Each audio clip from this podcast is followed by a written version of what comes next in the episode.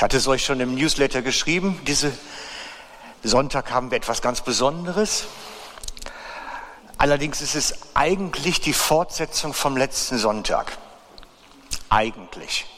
Denn letzten Sonntag hatte ich euch erzählt, was ich denke, was auf uns zukommt, was Gott vorhat, wo er hin möchte mit uns als Gemeinde und was ich sehen kann, was das schon am sich entwickeln ist, was das schon in Bewegung gerät. Die kleinen Pflänzchen beschrieben, die ich erkennen kann. Und inzwischen sind noch einige dazugekommen. Man kann sehen, Gott ist auf dem Weg mit uns. Er ist wirklich da, etwas zu machen. Und man kann es schon in Kleinen beobachten. Und das ist heute wie ein Stück weit die Fortsetzung. Ich möchte euch das Bild noch ein Stück weiter auftun, möchte euch noch ein bisschen zeigen, was da noch so zugehört. Und wenn ihr sagt, jetzt habe ich das letzten Sonntag verpasst und irgendwas Elementares fehlt mir jetzt, dann müsstet ihr einfach auf meinen Blog gehen und da könnt ihr dann euch den Video nochmal anschauen oder das Audio oder die Texte dazu lesen. Also ich versuche das schon möglichst umfangreich zu dokumentieren, dass jeder auch ein Stück mitkommen kann. Zu dem Besonderen heute möchte ich gerade euch noch ein bisschen vorab erklären für die, die es nicht mitbekommen haben. Wir sind im vergangenen Sommer unterwegs gewesen in Ferien und sind bei einem Ehepaar gewesen, die heute zu Gast sind bei uns. Und sie betreiben etwas, das heißt mit Namen Shepherd's Refuge, das heißt übersetzt Hirtenerholungsort oder Hirtenwiederherstellungsort, so in der Art. Das heißt, es ist ein Ort, wo Pastoren-Ehepaare hingehen können, zur Erholung, um, um sich wieder zu erbauen. Einfach ein bisschen in die Ruhe, ein wenig, ja, vor allen Dingen Ruhe. Wisst ihr, ihr müsst euch das so vorstellen, ich habe mir das als erstes dann von oben angeguckt, via Satellit, und habe dann folgendes Bild gehabt und habe gedacht, da landest du in der grünen Hölle. Es ist einfach grün. Und solange, wenn du den Satelliten immer weiter aufmachst, siehst du, es bleibt grün. Da ist einfach nur grün. Und ich habe gedacht, das werden ganz schön fade Ferien. Also das wird langweilig. Wenn, also ich bin nicht so der Typ, der so die ganze Zeit in Wäldern rumrennt und es hat einfach so, vielleicht wären noch ein paar Bären gewesen, dann wäre es interessant geworden. Aber ansonsten wäre das eigentlich eher langweilig. Und was uns dann passiert ist, dass wir festgestellt haben, als wir zu ihnen kommen, äh, dass sie Älteste sind in einer Gemeinde, die, ich würde mal sagen, vielleicht drei, vier Mal so groß ist wie wir, recht leppig. Und dann haben sie gesagt, dann kommt doch mal mit, bei uns läuft gerade Erweckung. Da habe ich gedacht, ja, mein Gott, also kann man sich ja auch mal angucken. Ne? Und dann sind wir wirklich mitgegangen und haben festgestellt, das stimmt wirklich. Es ist wirklich so eine ganz erweckliche Situation, die sie haben in ihrer Gemeinde, ähm, dass Gottes Präsenz wirklich so stark ist, dass Kranke geheilt werden spontan, das Leben wiederhergestellt wird spontan. Das Krasseste war, glaube ich, die junge Frau, die wir kennengelernt haben, die mit ihrer Depression sich immer geritzt hatte und sie steigt ins Taufbecken, lässt sich taufen, kommt wieder raus und es ist kein Kratzer mehr dran, außer so einer ganz kleinen Stelle, die aussieht wie ein Kreuz. Das sind so die Sachen, die bei Ihnen passieren. Und wir haben da gesessen im Gottesdienst, Claudia und ich, und haben uns gedacht, was machen wir falsch? Weil vom Gespür her hätte ich gesagt, fühlt sich das nicht anders groß an als bei uns. Also sie singen die gleichen Lieder mit der gleichen Einstellung, mit der gleichen Herzenshaltung. Der Preach ist ein bisschen gewöhnungs, also der Predigt ist ein bisschen gewöhnungsbedürftig für uns Mitteleuropäer. Ich bin noch nie so angeschrien worden im Gottesdienst. es wäre nicht so unsers. Wahrscheinlich würden die mich genauso wenig ertragen, wenn ich, die würden sagen, was ist das für ein langweiliger Kerl? Aber sonst habe ich gesagt, ist da gar kein Unterschied so riesig, außer dass da Gott ist. Anders als wir es kennen und als wir es praktizieren, obwohl eigentlich die Rahmenbedingungen gleich sind. Und als ich dann gesagt, Sie, Sie mir erzählt haben, Sie kommen jetzt wieder mal in die Schweiz, habe ich gesagt, ihr müsst zu uns kommen. Es, es geht gar nicht anders und ich will euch interviewen zu dem, wenn wir weitermachen, wo kommen wir dahin? Wie lebt sich das? Wie fühlt sich das an? Habe gesagt, ich hätte euch gerne als Interviewpartner, äh, damit Sie uns erzählen können, so diese ganzen Feinheiten und Unterschiede und worauf es letztlich ankommt. Und darum, ich kenne Ihre Antworten nicht, Sie kennen nur meine Fragen. Also ich bin jetzt gespannt, was gleich kommt, genauso wie ihr. Und lade euch jetzt herzlich ein, doch nach vorne zu kommen. Begrüßt Sie doch mit einem herzlichen Applaus.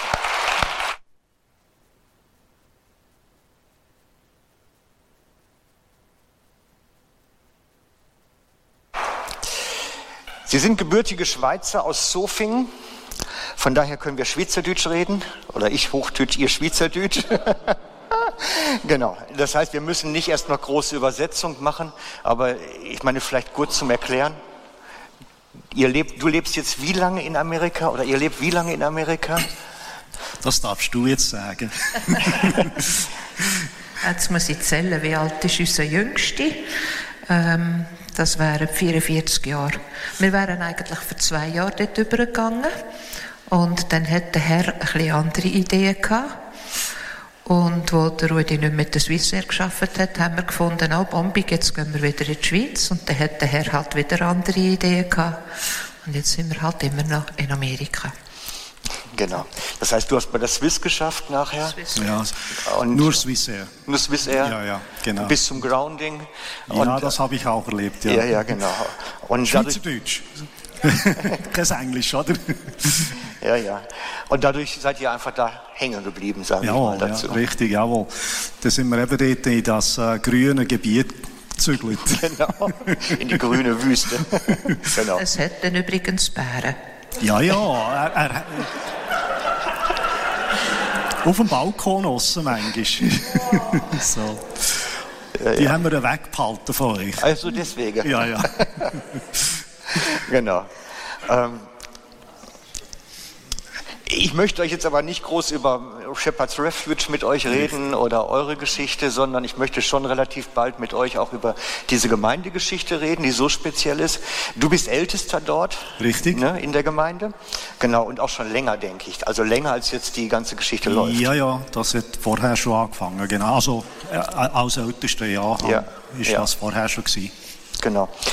Also, fangen wir mal an mit dem, was ich euch auch als Frage geschickt habe, damit wir dann richtig rauskommen dann nachher.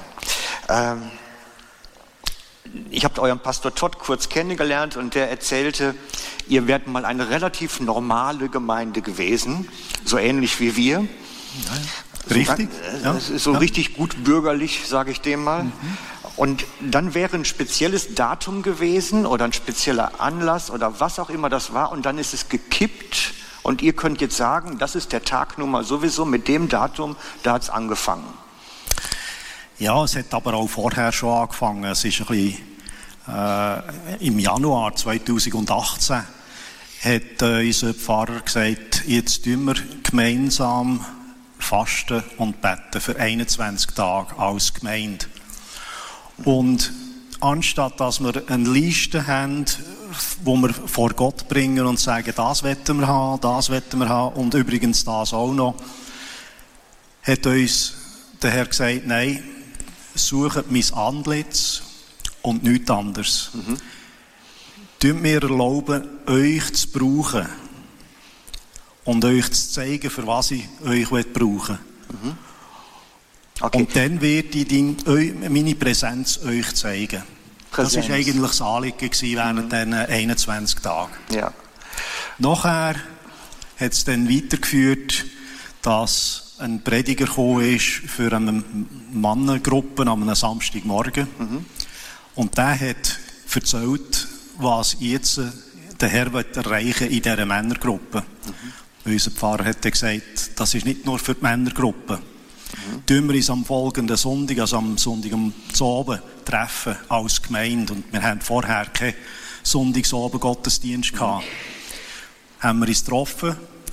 Und dort ist es dann äh, losgegangen. Das war der 11. Februar 2018. Und was ist losgegangen? ja, das ist schwierig zu erklären, aber äh, was der Herr mir aufs äh, Herz gelegt hat, wo du die Frage äh, gestellt hast, ist das, was äh, auf der Straße zwischen Jerusalem und Emmaus passiert ist, mhm. mit diesen beiden Jüngern. Mhm.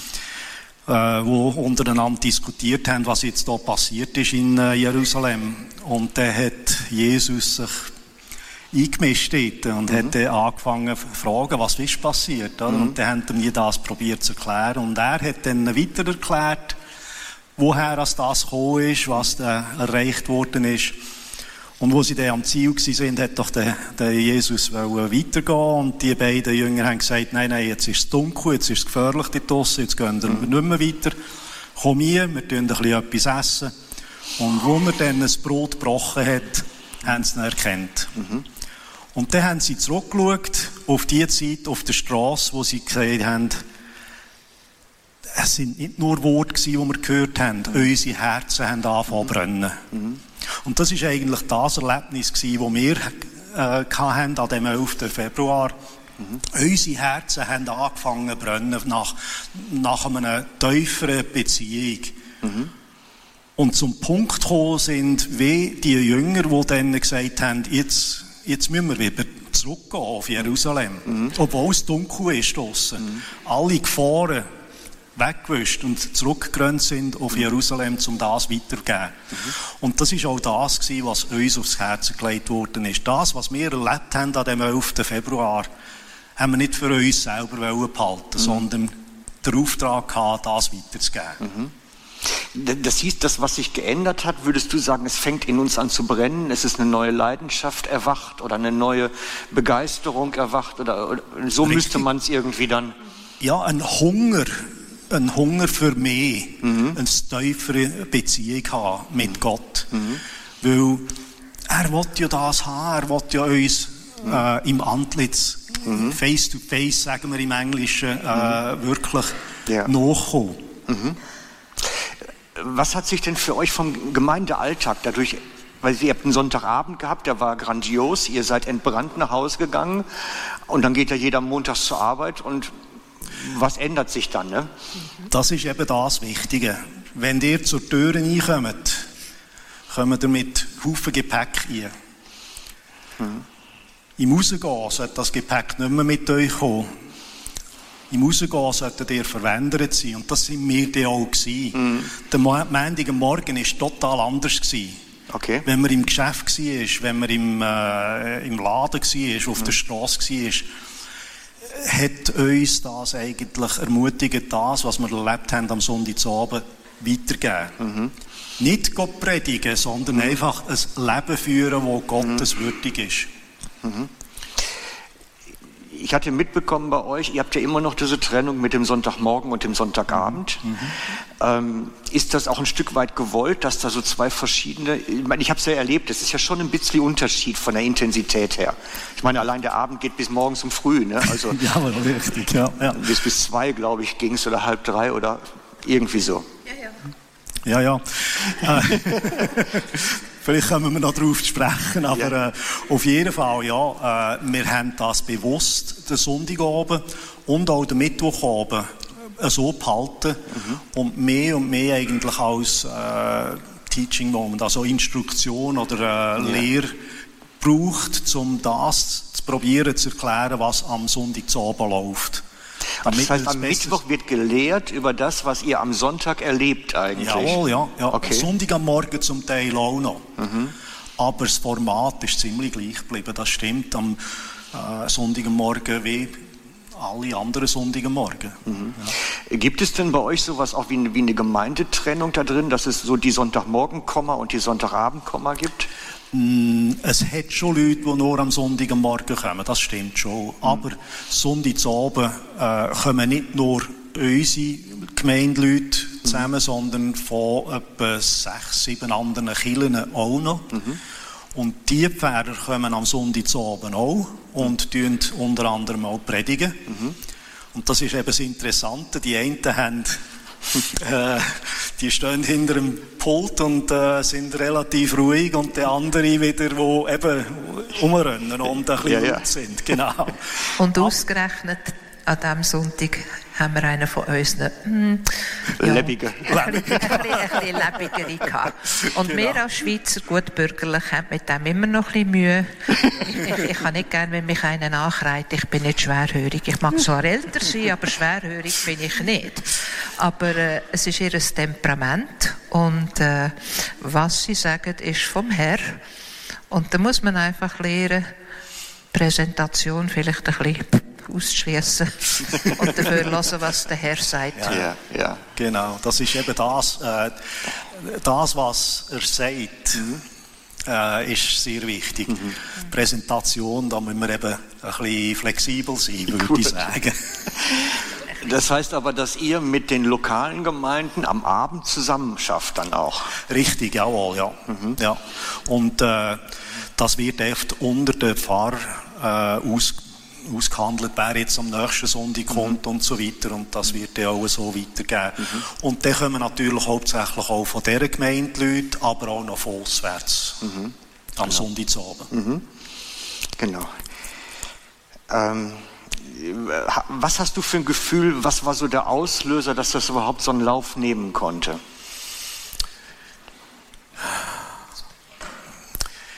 Wir haben sofort gemerkt, wir müssen anfangen, intensiver beten als Gemeinde. Okay.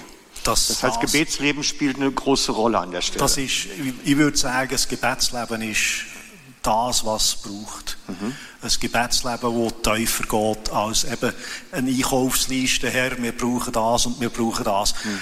Darüber beten wegen dem Parkplatz, das ist ganz klar, das muss man auch. Das muss man sogar, weil mhm. wir es vorher bringen. Mhm aber dann ein tiefer, eine tiefere Beziehung mit ihm, damit man einem echt sagt, Herr, du, du walte durch uns. Mhm. Äh, unsere Agenda ist zwar wichtig von Tag zu Tag, aber deine Agenda ist wichtiger. Mhm. Und im Gebet sich einfach ihm ergeben. Mhm. Da genau. haben wir auch äh, eingeführt, dass wir am Montagabend für eine Stunde zusammenkommen Mhm. Am Mittwoch vor dem Gottesdienst auch eine Stunde zusammenkommen. Samstag kommen wir zusammen mhm. äh, für eine Stunde im Gebet. Und dann am Sonntag am Morgen vor dem Gottesdienst und Sonntagabend vor dem Gottesdienst. Und je eine Stunde. Mhm. Intensiv. Nicht laut, mhm. sondern einfach persönlich sich ergeben. Das wollte ich gerade beschreiben, weil das äh, unsere Leute nicht ganz so kennen. Das habe ich bei euch das erste Mal so in der Form mhm. erlebt.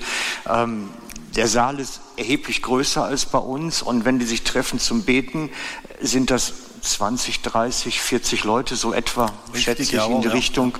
Und die, da läuft leise christliche Lounge-Musik, würde ich es mal nennen. Richtig, ja. Und die einzelnen Beter bewegen sich einfach dann in dem Raum, jeder für sich. Und jeder betet eigentlich auch mehr für sich. Ne? Für sich selber ja, aber auch natürlich für das, was der Herr will erreichen Ja, ja, klar. Und, und zwar, äh, die einen, die laufen um. Ich habe das nicht zum Beispiel. Die Sandy tut es wieder anders verhalten. Oder? Sie mhm. geht vor den Altar äh, in nicht, einsitzen. Mhm. Da kann jedes Individuelle so beten, wie er es will. Aber das Wichtige ist, dass man vorher kommt aber mit einem Ziel, aber individuell in der Stilform. Richtig, richtig, mhm. jawohl, ja. ja. Mhm. Und das Ziel ist, dass wir eben für die Revival beten, also für die Aufweckung, weil ziemlich am Anfang hat uns, wir haben gemeint, oh toll, das ist jetzt für unsere Gemeinde und vielleicht für die Umgebenden. Und an einem Montag, das vergisst ich nie, wo wir mal am Betten sind, hat der Herr plötzlich gesagt, du hast noch gar nichts gesehen. Und ich ein bisschen gestutzt und denkt, wie bitte? Und dann hat er ganz deutlich gesagt, hast du gemeint, das sei nur für euch? Das ist so viel größer, als ihr euch das überhaupt nur könnt vorstellen. Ihr habt keine Ahnung. Und ich habe das dem Pfarrer nachher gesagt. Und dann hat es verschiedene gehabt, die haben das Gleiche auch bekommen. Die haben auch gesagt, ui, was läuft da?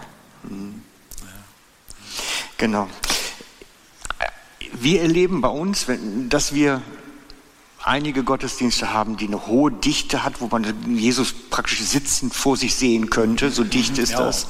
Und dann gibt es Gottesdienste, die wieder eher, ich will nicht sagen oberflächlich sind, aber wo es nicht mehr diese Intensität hat. Mhm. Ist das bei euch auch so oder hat das bei euch so ein Level alles? Nein, das hat auch verschiedene äh, Grade, würde mhm. ich sagen. Das stimmt schon. Äh, es kommt wirklich darauf an, wie sich die Leute ergeben können. Mhm. das hat was mit den Besuchern und ihrer Hingabe zu tun. Ja, richtig. Okay. Ja, ja, genau. Äh, dass, dass wirklich der Heilige Geist kann wirken und in unseren Herzen kann brennen ohne dass wir plötzlich wieder an morgen Morgen denken, sondern einfach nur, Herr, was willst du machen? Der Moment dann, ne? Ja. Und das ist eben eines der Sachen, wo wir am Sonntag am Morgen und am Mittwoch geschult werden. Ganz intensiv und ganz gezielt vom Pfarrer und von der, mhm. von der Leitung dass wir lehren, wir sind in einem Krieg jetzt. Und das ist etwas, was der John Kilpatrick, der hat der Brownsville Revival gehabt, unserem Pfarrer gesagt hat, weil der Tat hat ihm angerufen und gesagt, äh, was machen wir jetzt? Wie macht man das? Wir wissen es nicht.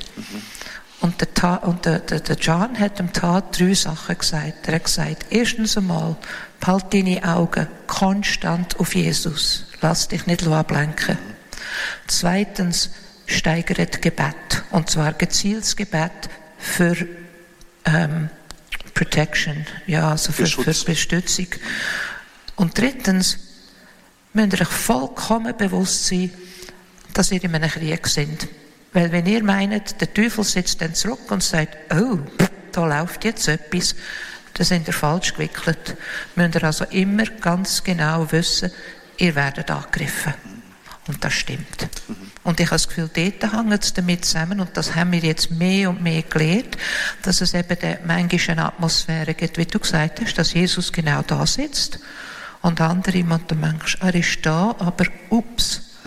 Und wir haben jetzt in der Zwischenzeit gelernt, dass wenn das passiert, Achtung, da hätte der Find irgendwie etwas umrühren Uneinigkeit hineinbringen, äh, Eben irgend so.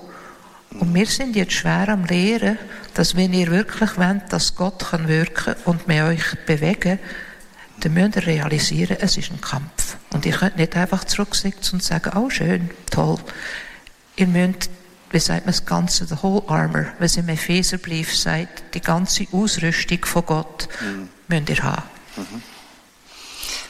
Ich, ich nehme mal jetzt gerade das Foto vorweg was ich habe von dem einen Abend.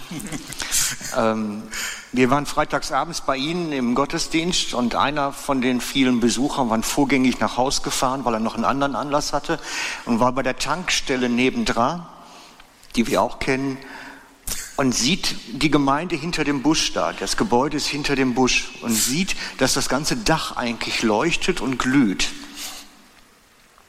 Das, das war Präsenz Gottes, den Abend. Richtig, also das war schon ja. sehr intensiv, was wir da hatten, als ich dabei ja, war. Das, das ist, äh, wo, wo er uns das gezeigt hat, äh, haben wir gedacht, Photoshop, oder? Äh, irgendwie etwas äh, manipuliert, aber es nee, ist wirklich so. Das ist ein Handyfoto vom Auto aus. Richtig, genau, jawohl, ja, ja.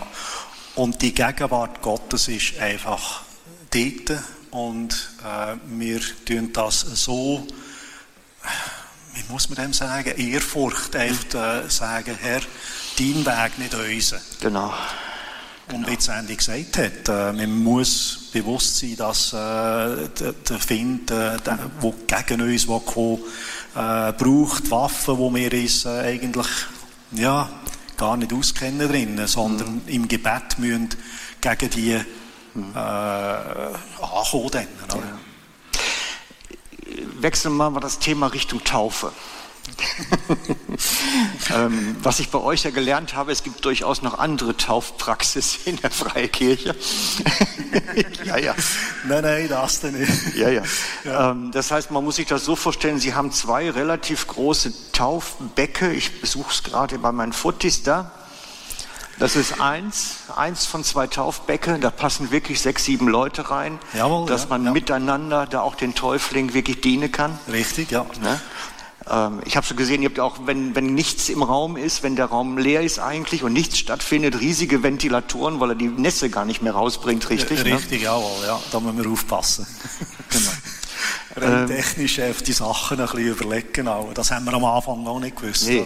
Wobei das hier äh, haben wir am Anfang gar nicht gehabt. Ja. Äh, das ist erst äh, gekommen, wo wir dann, äh, wie, er, wie du erwähnt hast, äh, am Morgen am 5 Uhr, Montagmorgen am 5 Uhr, immer noch am Taufen sind. Haben wir gesagt, jetzt müssen wir etwas machen und haben dann äh, das zweite Becken eingebracht. Und dann haben wir echt, äh, von einer anderen Gemeinde, Pfarrer und seine Leute, die tun dort taufen und wir macht da. Im anderen Taufbecken, ja. Das Besondere bei dieser ganzen Taufgeschichte ist ja, das hat ja eigentlich ganz kurios begonnen, als ja. eine Wieder-Wieder-Taufgeschichte eigentlich. Ja. Ne? Genau. Magst du mal kurz erzählen, was da gelaufen ist? Es ist jemand von der Gemeinde gekommen. Wir haben früher alle schon äh, spontan offeriert. Am nächsten Sonntag werden wir offerieren, als äh, wenn, die, wenn jemand getauft werden will, soll er sich melden. Oder? Und da hat es alle so vier, fünf Personen gehabt. Und für die vier, fünf Personen haben wir uns auch vorbereitet, in dem Sinn, dass man äh, die Ops-Anzüge äh, bringt, oder? Und Tücher bringt und sogar noch Wegwerfunterwäsche bringt damit die wirklich nicht müssen sich in dem Sinn äh, körperlich, äh, also wegen äußerlichen Sachen vorbereiten, sondern einfach geistig können vorbereiten oder? Und dann ist jemand auf die Idee gekommen, wir sollten das auch machen an einem Sonntagabend. Mhm. Und dann sind, haben sich da etwa so 20 oder ja, knapp 20 Personen gemeldet. Mhm. Und zwar ist das auch schon im Gottesdienst selber äh, auf, äh, angesprochen worden dass die, die neu zum Glauben kommen, dass das als Bestätigung soll, soll sein. Aber auch solche, die sich einfach total wieder Gott zuwenden. Dass die sich das auch im Wasser bezeugen, oder? Das heißt, die sind eigentlich als Glaubenstaufe schon gewesen und wenn sie einen Neuanfang machen wollen mit Gott, weil sie irgendwie weggekommen sind vom Glauben, können sie dann bei euch dann trotzdem nochmal neu starten mit einer Taufe? Richtig, jawohl, ja. Und äh, das wird auch ermutigt, weil mhm. es ist ein Zeichen vor Gott, dass man sich wirklich im Begräbnis eigentlich, im Wasser, mhm. ihm zuwenden wird mhm. und dass er uns dann zum Wasser ausbringt. Ja. Äh, der Pfarrer Tad ist vom Baptistenglauben hergekommen. Southern. Southern Baptist, wo sehr strikt ist. Mhm. Nichts gegen ihn, nichts gegen das, was sie äh, unterrichten, aber er hat gesagt, äh, es hat etwas mehr dazu, als das, was ich gelernt habe. Und Visionen hat er nicht gehabt bis dann. Mhm. Aber im Januar dort, während der Fastenzeit, hat er eine Vision gehabt. Ich weiss nicht, hast, hast du ein Bild vom anderen Taufbecken? Nee, habe ich nicht dabei. Hast nicht? Okay, nee. gut.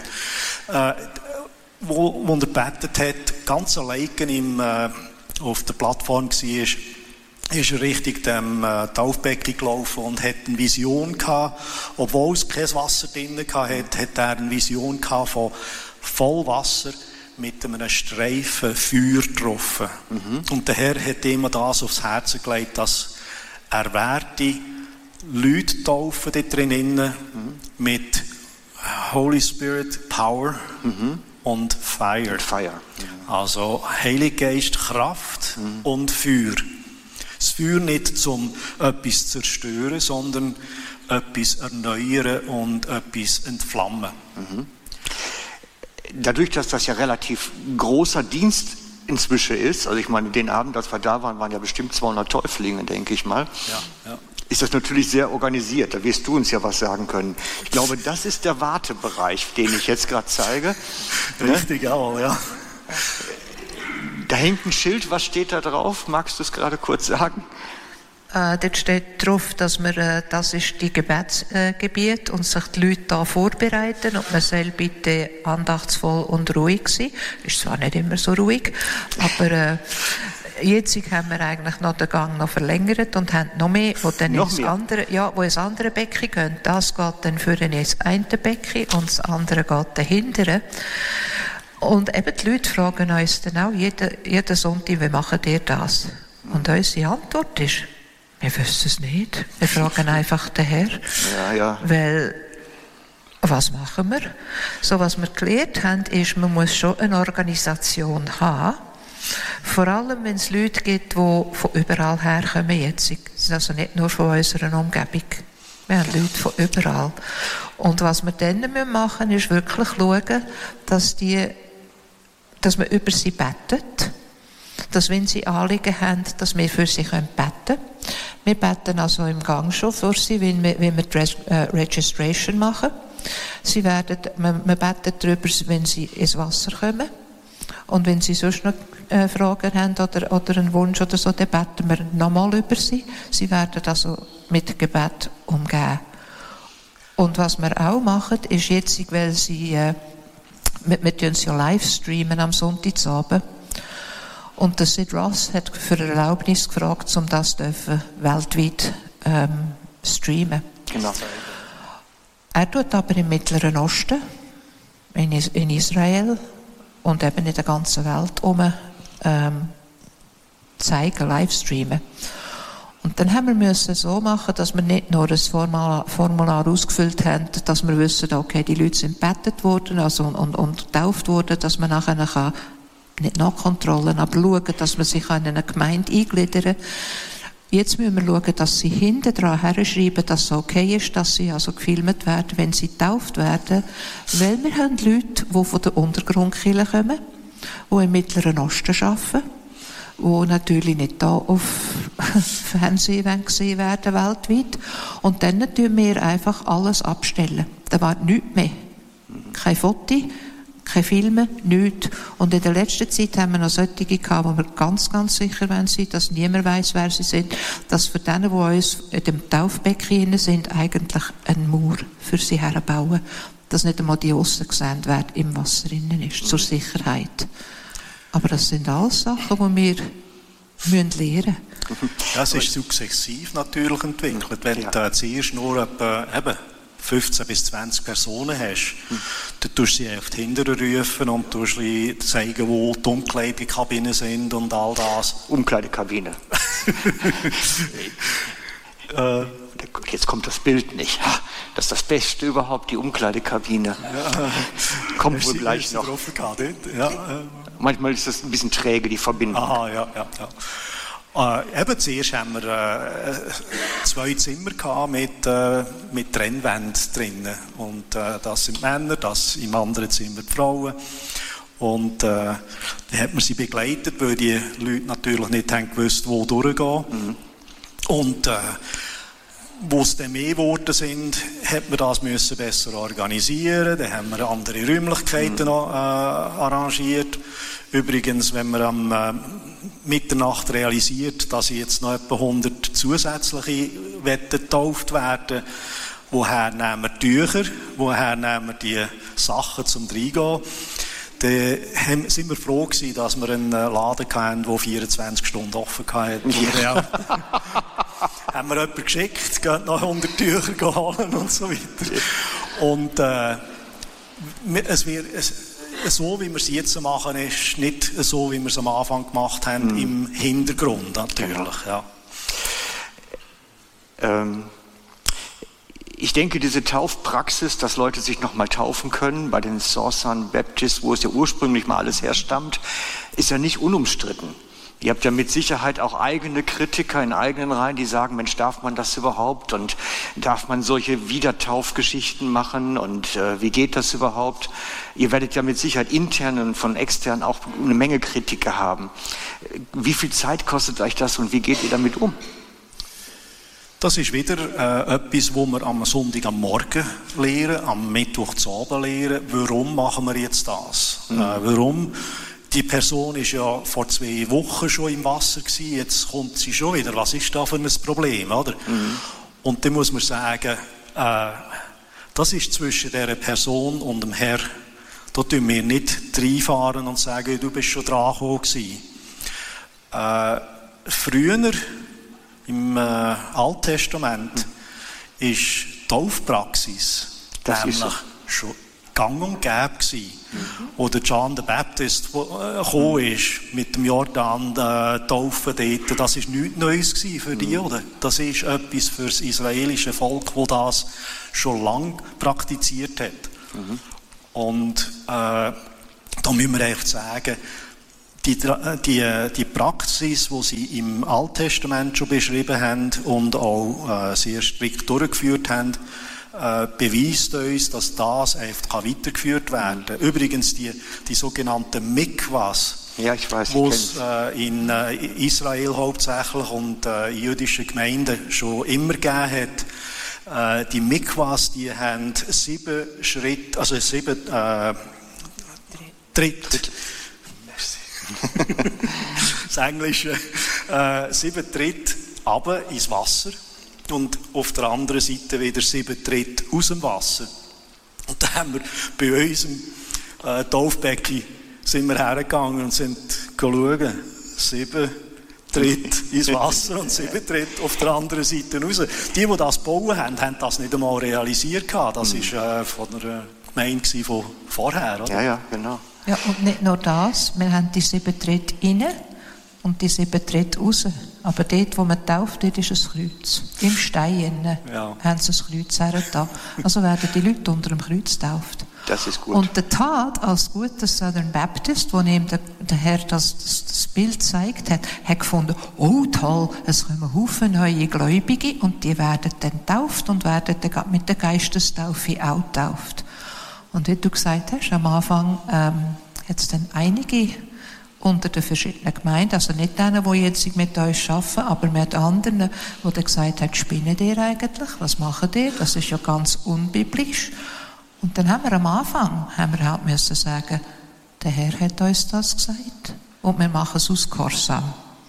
Und nachher, wo wir dann das gemacht haben, haben wir den Herr halt nochmal gefragt und gesagt, okay, bitte, es sollte doch da wirklich man muss doch das irgendwie biblisch können auch begründen. Und dann hat er uns auf Mikvas gebracht. Er hat gesagt, wenn ihr meint, das Taufen sei neu, habt ihr euch ja Taschen. Schaut mal. Und wenn dann hat es einen Rabbiner, der in. Oklahoma ist, der ist mit der One New Man Bewegung und der hat schon seit Jahren betet dafür, dass ein Gentile, also ein Nichtjud, mhm einmal würde kapieren, was Taufen wirklich ist. Und als ihm das Sid Roth gesagt hat, du da in Dawsonville, da gibt es einen, der kapiert das, ist der schier vom Stängeligkeit. Und der war also bei uns gewesen.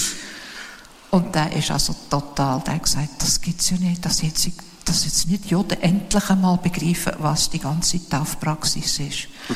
so, es ist ein, ein Schritt von unserer Seite gewesen, aus Corsa, wo dann aber eben doch Zusammenhang hat wo Gott jetzt sagt, ich will meine Gemeinde, Juden und Nicht-Juden, ich will eine Gemeinde, ich will die zusammen haben. Ich, ich habe beobachtet auch, dass Gott irgendwie auch dieses mit dem Wasser bestätigt, diese Praxis, weil er ist ja wirklich auch mit Zeichen und Wundern da drin. Also er erlebt ja relativ viel. Ähm, du bist ja oft, oder ihr seid beide ja sehr oft sehr nah dran. Was passiert da im Wasser alles so?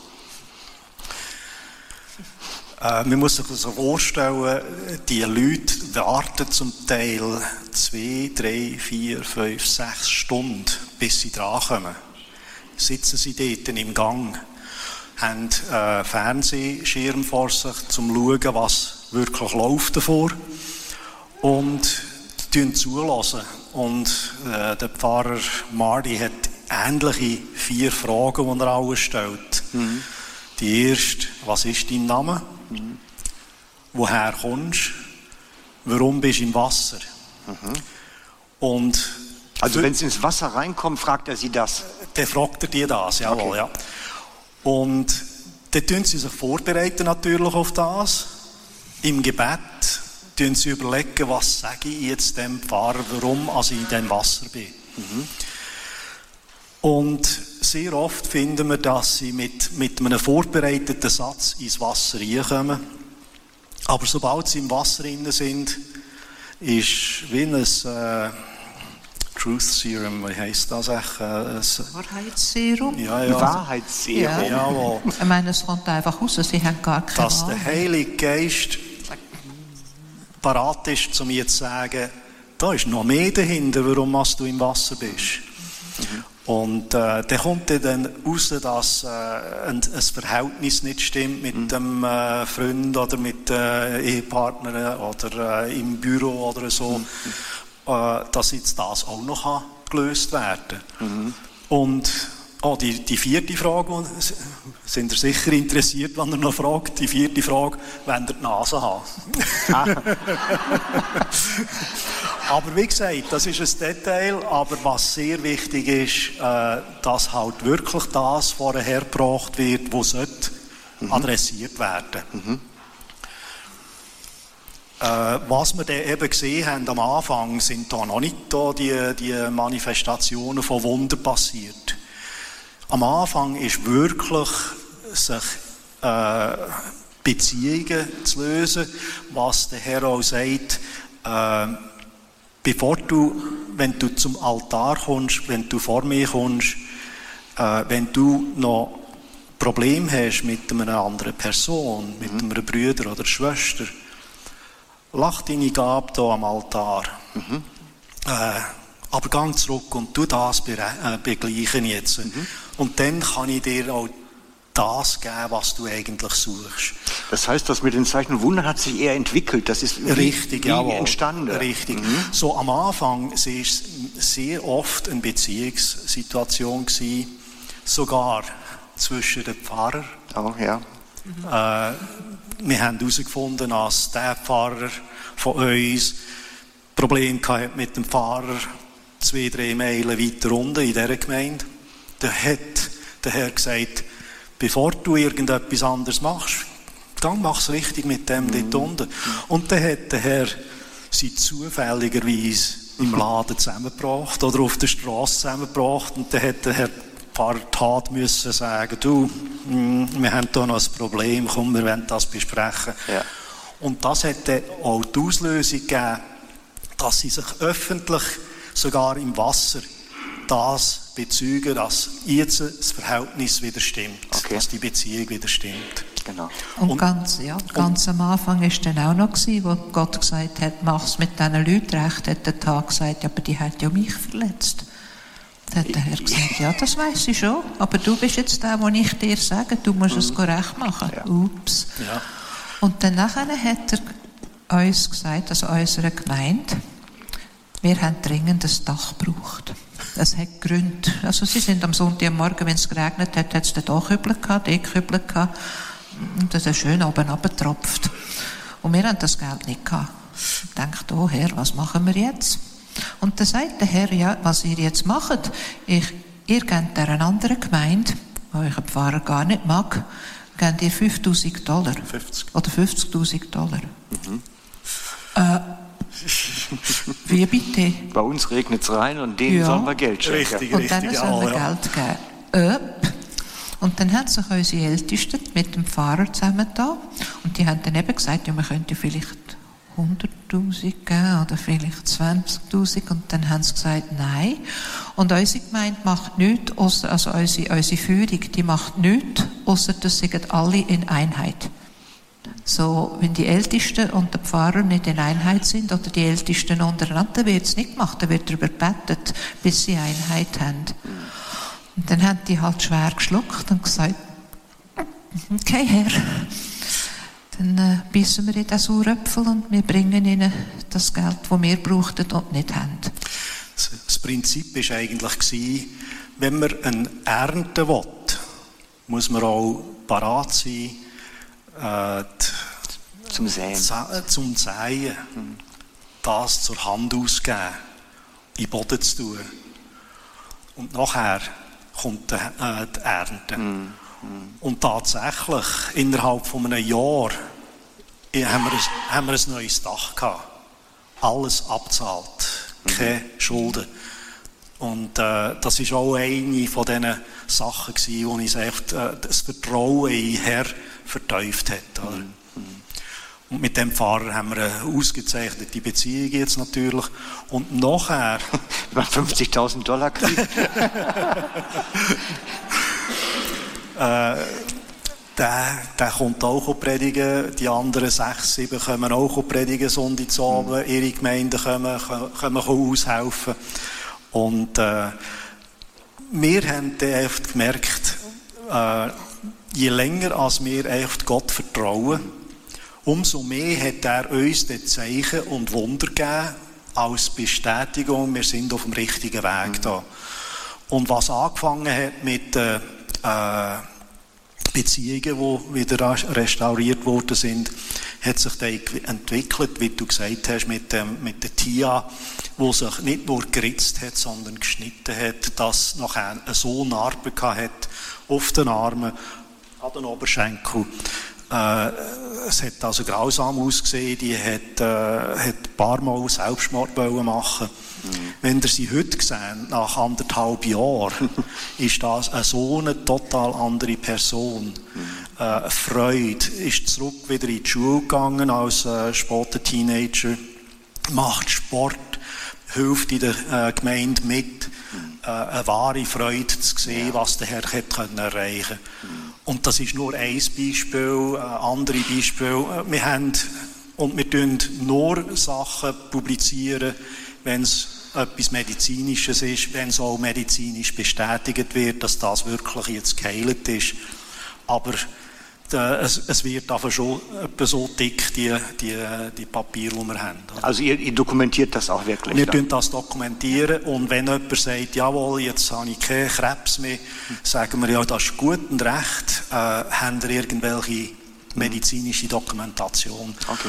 Und äh, innerhalb von den nächsten paar Monaten, also ersten paar Monaten, hat sich das herausgezeigt, dass äh, wir haben eine, eine Dame gehabt mit äh, Brustkrebs, äh, die hat über 50 Metastasen gehabt, dokumentiert und dann ist sie getauft worden. Am folgenden Tag ist sie, hat sie wieder einen äh, Termin gehabt, äh, wo sie das erste Mal durch die Maschine ist, haben sie gesagt, da ist irgendetwas falsch mit der Maschine. Und dann ist sie halt das zweite Mal durch die Röhre gegangen und äh, haben sie gesagt, nein, da ist nichts falsch mit der Maschine. Alle 50 Metastasen vor, über, sind weg gewesen. Total geheilt gewesen. Mhm. Und das hat wirklich äh, den Glauben verteuft, dass ja. der Herr jetzt etwas erreichen will, mhm. wo weit außerhalb unserem Tun ist. Mhm. Wir können es organisieren mit diesen Zelttäten zum Umziehen. ich habe gar nicht gesagt, wofür das ist. Das sind die Umkleidekabine fürs Taufe.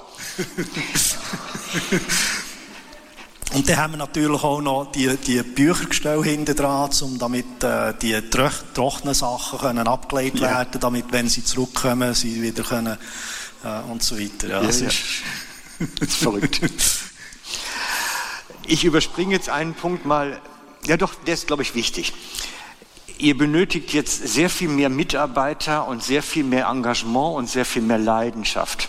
Habt ihr das Gefühl, weiß ich habe euch gesehen, weil wir bei euch ja gelebt haben und weiß, ihr kommt nachts irgendwann nach Hause, am frühen Morgen und fangt dann sofort an zu waschen eigentlich.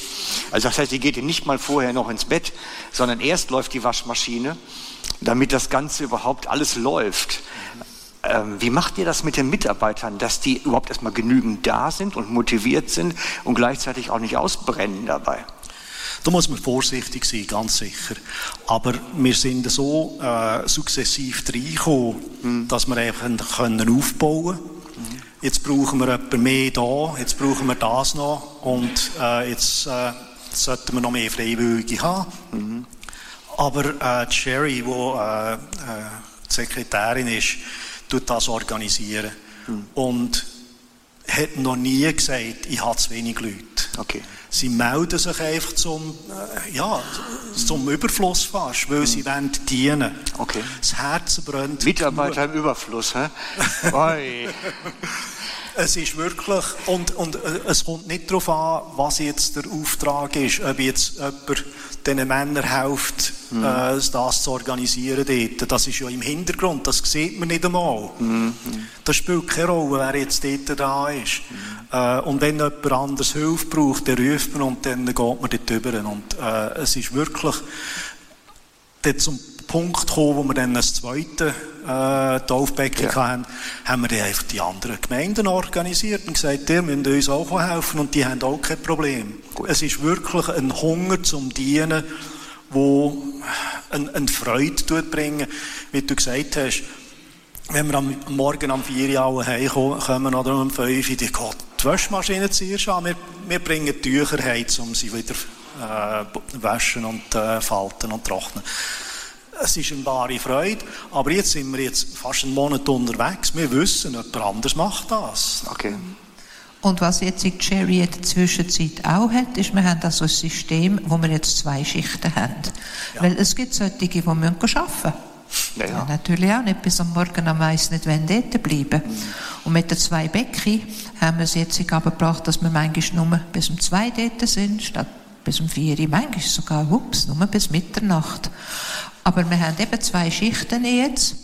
Und dann ist das eingeteilt. Und dann wird genau gesagt, okay, wir haben ja nicht nur die und äh, Alter Ministry und all das. Wir haben während dem Taufen, das ist eben auch sehr, sehr wichtig, haben wir Leute, die beim Taufbecken sitzen und nur beten. Und in einem Zimmerli, wo niemand weiß, haben wir Leute, die beten. Die ganze Zeit, die tun also eine Stunde, haben sie Turnus, sind etwa acht dort drinnen, die beten. Jede Stunde abgewechselt.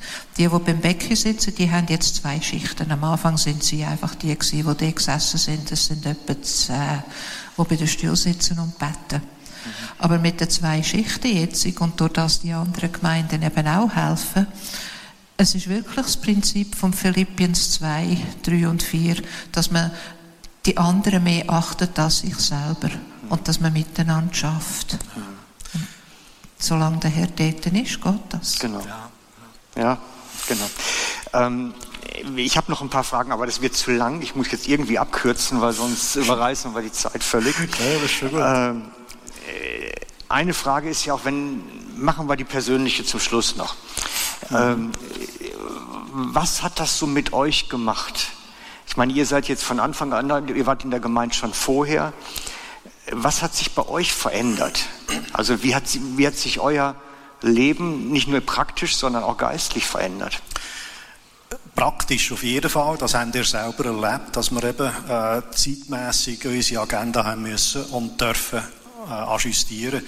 Aber rein geistlich äh, habe ich seit dieser, ich, habe Jesus im 1975 im Dezember akzeptiert. Mhm. Und habe sicher nicht äh, einfach nur zurückgesessen und das Däumchen getragen und habe gelernt und äh, eine nähere Beziehung gesucht. Aber was jetzt seit diesen zwei Jahren in meinem Herzen läuft, ist eine total andere Dimension, wo, äh, wo man echt schwierig hat zum erklären, aber wenn man, mir kommt oft immer äh, die beiden Jünger auf der Straße vor, das Herz brennt mit einem Hunger für eine nähere Beziehung mit Jesus. Ein Hunger, wo man nicht nur am Sonntag am Morgen tut stillen, sondern dass das weitergetragen wird, dass wenn ich in, ins Gebäude komme, nicht mehr gleich rausgehe, wie wo ich gekommen bin. Dass am Montag am Morgen halt auch etwas anderes äh, angeschaut wird, in dem Sinn, Herr Jesus, Heiliger Geist, was willst du machen mit mir heute? Mhm. Echt eine tiefere Beziehung, auch 24 Stunden, 7 Tage in der Woche. Nicht nur am Sonntag am ja. Oder wenn man die Türen hat, mhm. offen hat. Mhm. Magst du noch ergänzen? Ja, also für mich ist es gewesen, ich, ich habe immer eine tiefere Beziehung mit Jesus gesucht. Aber vielleicht geht es euch gleich wie mir. Man liest in der Bibel und man sieht, Jesus hat das gemacht, Jesus hat dieses gemacht. Und dann denkt man, oh wow, ich wäre doch gern, ich hätte doch gern gelebt, als er auf der Erde war. Und dann kommt man da zu dem Vers, wo Jesus sagt, und ihr werdet größere Sachen machen als ich. Und man kratzt sich am Kopf und denkt, hä? Wie bitte? Wie können wir Sachen machen, die grösser sind, als was Jesus gemacht hat? Ja, dann hat er erklärt, okay, weil wir ja den Heiligen Geist haben, der bei uns innen ist, ist ja das logisch, weil wir können durch die ganze Welt. Jesus ist ja an Israel gebunden, also an Judäa. Aber wir sind es nicht. Aber trotzdem habe ich immer den Kopf gekratzt und gesagt, okay, aber man sieht ja keine Heiligen, man sieht ja keine Wunder, man hört von Afrika vielleicht oder von Indien, dass sie da machen, aber was ist mit uns? Ich habe es gesehen. Ich habe es gesehen. Wenn er sagt, ich bin derselbe heute und gestern und für immer, ich weiß es. Ich weiß es, es ist nicht nur Afrika, es ist nicht nur Indien, es ist da. Und was mir Gott gesagt hat, dass das viel größer ist, als ihr realisiert. Als Schweizerin ist mein erstes Gebet Herr, go get them in der Schweiz. Pack sie, hol sie. Mhm. Weil Nach meiner Konfirmation habe ich zum Rudi gesagt, und wenn du meinst, ich stehe je wieder in eine Schweizer reformierte Gemeinde, hast du dich getauscht. In so eine tote Gesellschaft gehe ich nie mehr. Nie. Ja. Ja, wir haben ich gehe auch keine toten Gesellschaften. Nein. Und das sehen wir auch hier. Das sehen wir auch hier. Wir, wir, wir erleben das und spüren das, dass das nicht eine Gemeinde ist, die äh, in der Offenbarung als lauwarm bezeichnet wird, mhm. wo der Herr gar nicht gern hat, sondern eine Gemeinde ist, die parat ist, um eine nähere Beziehung zu haben zu Gott. Und das ist der Hunger, den er sucht. Und wenn er den Hunger spürt und sieht, dass man zu ihm kommt, face to face, genau. dann sagt er, jetzt sind ihr parat, jetzt kann ich das euch geben, was, was ich schon lange hätte euch geben aber mhm. jetzt sind eure Herzen parat. Und das hat er bei uns angefangen, sicher, aber in der Zwischenzeit überall in Amerika, in Haufen von diesen Staaten, hat es mehr und mehr Gemeinden, mhm. die jetzt das genau Gleiche angefangen haben und das genau Gleiche erleben mit den genau gleichen äh, Zeichen und Wunder. Mhm. So, das ist nicht nur in Dawsonville so, sondern ja. es tut sich wie ein Feuer verbreiten. Wunderbar. Dann hoffen wir, dass wir partizipieren dürfen. Ganz herzlichen Dank für euren Besuch, euren Einsatz. Und ich denke, wir segnen Sie gerade noch. Wollt ihr mit aufstehen? Ihr sitzt schon so lange alle. Vater, und wir wollen wirklich deinen Geist nochmal wieder segnend auf Rudi und Sandy legen. Wollen dich bitten, dass du kommst und sie wirklich immer wieder neu erfrischt, so wie jetzt auch. Komme du und berühre sie mit deiner Kraft, mit deiner ganzen Liebe und Nähe und Gnade und berühre sie ganz tief in ihrem Herzen. Herr, schenke ihnen wirklich, dass sie erleben dürfen, wie das, was du begonnen hast, dass du es auch zu Ende führst. So segne ich euch im Namen des Vaters und des Sohnes und des Heiligen Geistes. Der Herr ist mit euch. Amen. Amen. Gerne, danke euch.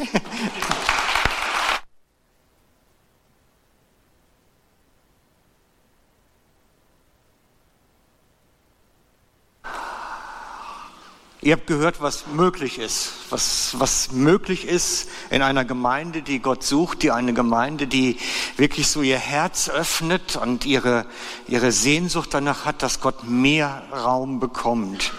Und ich habe sie eingeladen, um euch so ein bisschen wie ein Stück weit auch einen Blick zu geben, was möglich sein kann. Also so ein bisschen wie, wie, wie so, ein, so ein, als wenn man ein Fotoalbum aufmacht und dann mal äh, zeigt, guck mal, das wäre schon drin. Und das, was ich erlebt habe, ist einfach ein Schlüssel von Ihnen, war wirklich diese Gebetszeiten, wo Sie einfach auf einem anderen Niveau unterwegs sind. Sie haben da was entdeckt, eine Möglichkeit entdeckt, die wir gar nicht so kennen und die ich auch das erste Mal so kennengelernt habe, als ich bei Ihnen gewesen sind. Und eines der Geschichten, die daraus bei uns einfach resultieren, ist jetzt die Sache, die wir im Gottesdienst eigentlich auch immer wieder versuchen, so ein bisschen zu schieben. Dass wir sagen, vor der Predigt, da singen wir den Lobpreis. Vor der Predigt bei uns singen wir den Lobpreis, die Lieder, die groß sind, Gott die Ehre zu geben. Und ganz ehrlich, unter uns Freunden, jedes Lied ist eine kleine Predigt. So viel Inhalt steckt da drin. Und das, was wir nach der Predigt möchten, ist, dass wir das Herz auftun und vor Gott sind. Das heißt, wenn du nicht inhaltlich mitkommst, den Text nicht kennst, dann bete in Sprachen, sing in Sprachen, sing einfach nur Jesus, ich liebe dich. Und äh, wenn du selbst eine andere Melodie hast, spielt es auch keine Rolle. Es geht darum, dass wir wirklich im Geist beten wollen. Und das ist ein Lernprozess. Ich weiß, es macht einigen mehr Mühe, anderen weniger Mühe. Aber wir schauen bewusst nicht auf das Liedgut, auf den Text nicht zwingend, sondern wir versuchen wirklich unser Herz zu öffnen, vor Gott zu sein und dann auch die Empfangenden zu sein. Und wenn wir dabei singen, wenn wir dann dabei ein Lied im Mund haben, ist es gut.